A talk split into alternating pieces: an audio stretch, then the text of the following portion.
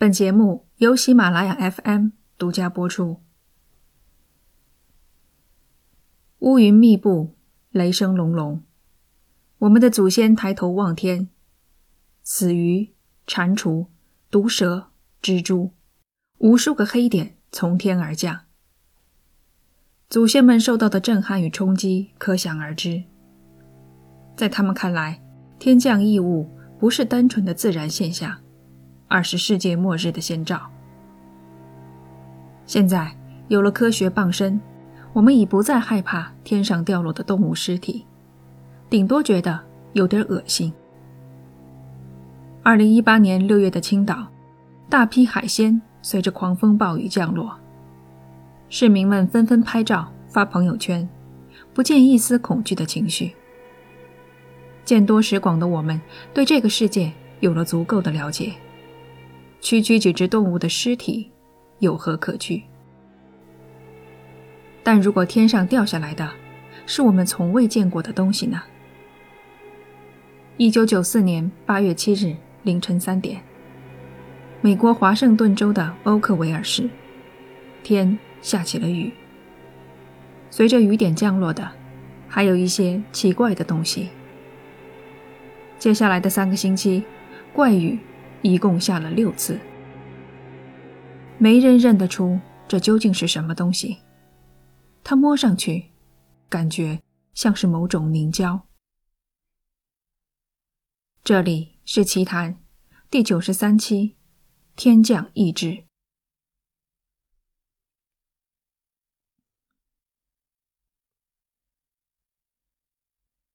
怪雨落下时，小城睡梦正酣。只有极少数在外之人有幸目睹了降雨的现场。警官大卫·雷西正驾驶他的警车，载着一个朋友在路上巡逻。雨水打在挡风玻璃上，很快便阻碍了视线。大卫警官打开了雨刮器，可是没刮两下，他就发现了不对劲。明明看见雨刮器擦过玻璃。发出吱嘎吱嘎的声音，可玻璃还是一片模糊，怎么都刮不干净。通常只有下着倾盆大雨，雨刮器的速度赶不上雨点的速度时，才会出现刮不干净的情况。然而外面的雨并不大，而且雨刮器越擦，玻璃越脏。举个恶心点的例子。就好像一大滩鼻涕倒在上面，来回的抹。这种情况下开车十分危险，必须尽快处理。大卫将车开到附近一间加油站，清理挡风玻璃上的东西。保险起见，他戴上了一次性手套。一摸上去，立马感觉到异样。这绝不是水。也不是冰雹，不像任何形态的水，这是一种凝胶状的物质，有一点像果冻。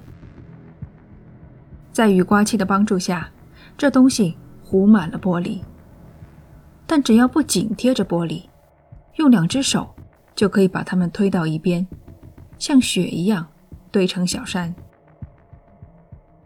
大卫和朋友从没见过这种东西。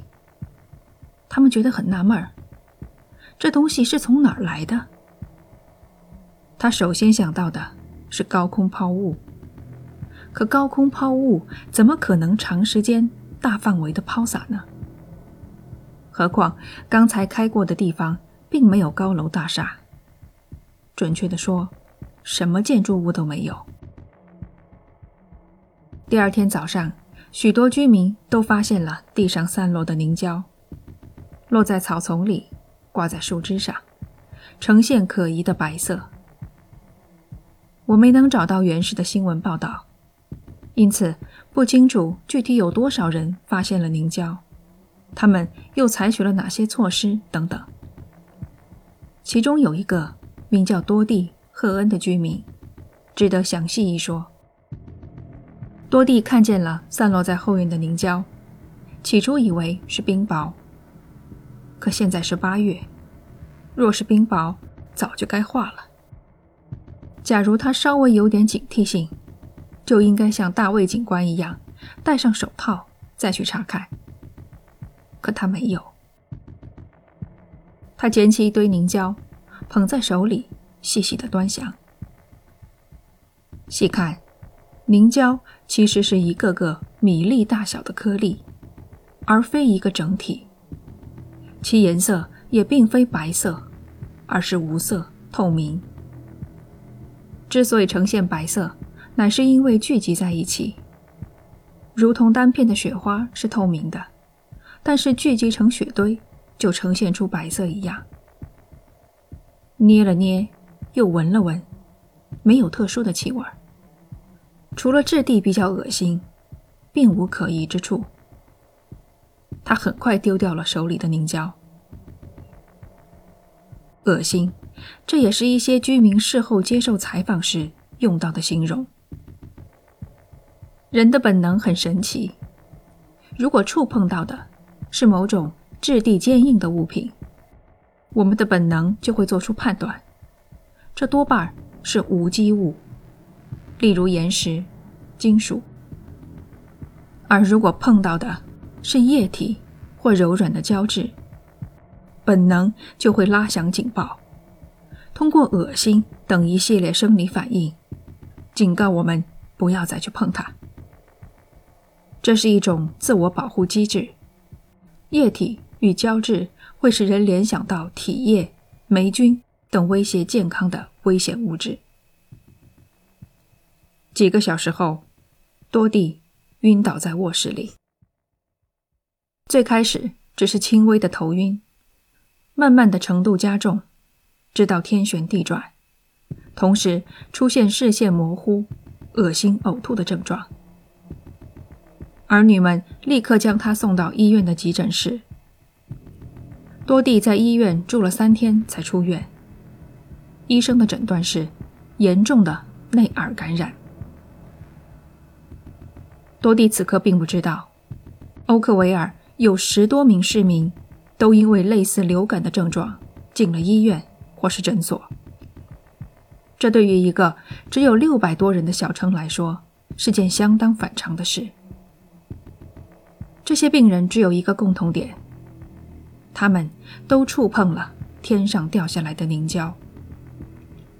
病人中也包括前一夜外出巡逻的大卫警官。大卫下午发病，其病急，病势凶猛。一度令其呼吸困难。他正值壮年，身体健康，以前从未出现过如此的情况。梳理一番后，他开始怀疑，发病的源头，也许是那可疑的凝胶。另一个持相同怀疑的，是多蒂的女儿桑尼。送母亲去医院前，他看见后面的凝胶。也产生了类似的想法。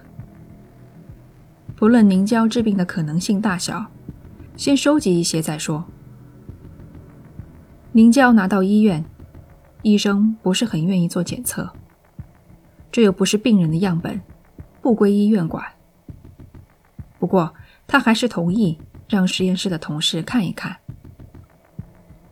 实验室将样本拿去，很快就送来了结果。无法确定样本为何种物质，但在显微镜下观测，可以看见里面含有人体白细胞。事情忽然变得可怕了。凝胶里为什么含有人的白细胞？它又怎么会从天而降？医生也开始警觉了。原本只是碰运气的随便一测。没想到测出了令人惊恐的结果。白细胞是人体重要的血细胞之一，是免疫系统的一部分。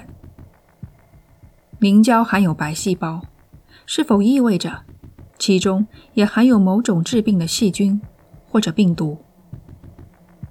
联想到凝胶大面积散落在小城各处，搞不好会引发一场公共健康危机。凝胶样本立即被送往华盛顿州的健康部门做进一步检测。听说此物可能引发疾病，健康部门非常重视。负责检测的是微生物学家麦克道威尔。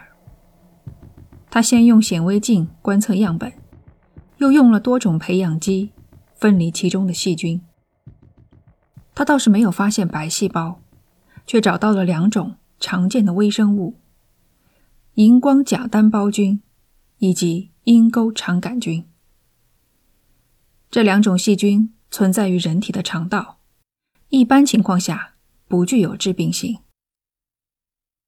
于是，第一个推论。出现了，凝胶其实是飞机排放的人体排泄物。这个推论既可以解释为什么凝胶里还有人体消化道的细菌，又能够解释它从天而降的方式。但这一推论立即被民航局否认，因为按照规定，飞机盛装的排泄物都必须染成蓝色。落地后，由工作人员统一处理。欧克维尔市的凝胶是无色的，不可能是排泄物。凝胶雨总共下了六次，即使民航局撒谎推卸责任，也可以排除飞机空投排泄物的嫌疑。比起凝胶是什么物质，麦克道威尔更关心另一个问题。两种细菌为什么会包裹在凝胶中？身为微生物学家，他并不觉得凝胶很恶心，因为自然界中其实有很多类似的物质。例如，青蛙卵的外层就包裹了一层胶质膜，提供保护。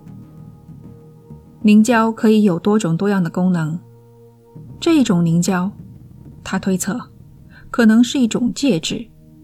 相当于一个容器，装载了两种细菌。问题就在于，它是自然形成，还是人为制造的？麦克道威尔向上级表明了他的想法。某天，他准备再做一次检测，打开储藏室的门，架子上空空如也，样本不见了。询问管理人员，对方给他的回答，二十年后他都记得清清楚楚。原话是：“别问。”事情经媒体报道，被更多的人知晓，人们开始了无尽的猜测与联想。可媒体报道毕竟不是严谨的学术研究，存在夸张的成分，例如。记者采访一个生病的市民，他说：“每个人都生病了，而且病得很厉害。有病人病了两个月，甚至发展为肾衰竭。某某家的猫和狗接触了凝胶死亡，郊外农场的牛也被毒死了。”生病的人觉得这是一件性质严重的事故，应该就凝胶的性质和来源。追查到底，可也有很多没生病的市民，加上冷眼旁观的人，他们觉得无需恐慌。凝胶和生病到底是不是因果关系，还说不定呢。两者或许只是碰巧先后出现，并不能得出结论，疾病是凝胶引起的。三个星期后，凝胶雨。彻底消失，再也没出现。转眼一年过去，这事儿快被人遗忘之际，桑尼就是前面收集样本检测的人，在自家的冰箱冷冻室里找到了一份当日留存的样本。这很可能是最后一份留存的凝胶样本。他将样本。寄到了 AM Test 实验室，一间资质齐备、健康部门认可的私立实验室。继人体白细胞、肠道细菌之后，实验室又有了第三种发现。他们在凝胶中看到了许多大小不一的真核细胞。真核细胞组成了真核生物，而真核生物几乎包括了自然界中所有我们熟知的动植物。实验室的结论是，凝胶本身就是一种生物，或者曾经是生物。受实验室条件所限。他们无法判断具体是哪种生物。果冻状的凝胶又是生物，你们肯定都猜到了，水母。实验室的结论见报后，好多人都立刻想到了水母。如果是水母，那这凝胶雨就和其他下动物尸体的雨没什么不同了。欧克维尔市离最近的海湾有二十多公里。会不会是海里的水母被某种力量吸到空中，撕成碎片，像撒调料一样落在欧克维尔呢？龙卷风是第一个怀疑对象。可是凝胶雨在三个星期内下了六次，龙卷风不大可能在如此短的时间内。形成六次，还每次都吸走水母。凝胶雨发生的高频率，不由得令人猜想，其背后有人为的因素。有人提出了另一种猜测：军方实验。市民们从各个消息来源听说，那段时间军队曾经往海里扔炸弹。会不会是炸弹正好掉进了一群水母里面，水母碎片升到空中，形成降雨？不用我说，你们都能指出这种猜测的不合理之处。每当人们找不到合理解释的时候，军队总会出来背锅。不过这件事里，军队还真的甩不掉嫌疑。有海边的居民向州议员反映，他们听到海面上传来爆炸的声音。不久后，在海滩上发现了上百只螃蟹的尸体和难以计数的水母碎片。透明的凝胶星星点点铺满了沙滩。州议员向民众保证，他们会调查此事，同时警告军队停止相关行动。议员办公室发言人称，此举是出于保护海洋生物的考虑，并非针对欧克维尔凝胶雨事件。军队方面自然是否认一切指控，符合他们的一贯作风。水母甲说很大程度上消解了事件的未知性，也相应的削弱了其恐怖性。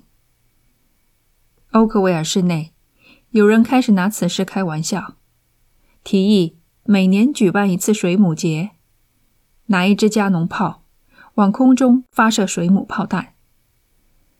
当地酒吧也动起了脑筋，开发新饮品，用伏特加、明胶和果汁调制而成，取名为“水母”。和大部分看热闹的人不同。当初生过病的市民们依然认为凝胶是治病的源头。他们相信，军队做的事情远比炸碎一群水母要邪恶得多。上世纪五十年代，美国陆军化学兵团曾经进行过一项被称为 “LAC 行动”的实验，用飞机将微观硫化铬新颗粒播撒到美国。和加拿大的广大领域，以测试生化武器的散播模式和地理范围。几十年后，国会开启了漫长而详尽的调查，最终得出结论：硫化铬新颗粒对人体无害，公众无需担心。可这依旧无法平息民众对军方的愤怒。降落在欧克维尔的凝胶雨。也被一部分人认为是军方所做的秘密生化实验。支持阴谋论的人，包括将样本送检的桑尼，眼看着事情往娱乐化的方向发展，他感到十分失望。看来只有进行第四次检测了。AM Test 实验室也宣布，他们会请健康部门再做一次鉴定。然而，没有下文了。我找到的所有新闻报道里都没有提后续如何。实验室有没有转交样本？健康部门作何判断？都无从得知。二十多年后的今天，关于凝胶的性质和来历，又有其他的解释提了出来。例如，星果冻，流星的星，一种神秘的半透明。或灰白色胶冻状物质。网上搜索新果冻的图片，会发现和事件中的凝胶非常相似。新果冻之所以名字里带个“新”字，是因为长久以来人们都认为它是流星雨留在地球上的纪念品。这当然只是古人美好的想象。新果冻的真实身份。可能是年菌、念珠藻、真菌或苔藓虫。比起军方阴谋论，我更倾向新果冻的解释。不知道你们有没有听说过泛种论，又称宇宙撒种说。这种假说认为，各种形态的微生物存在于全宇宙，并借着流星、小行星与彗星散播。繁衍，想一想，还挺有科幻片的感觉。携带生命的凝胶从天而降，却不想这颗星球上已经有了房客。感谢您收听这一期的节目，这里是奇谈，我们下期见。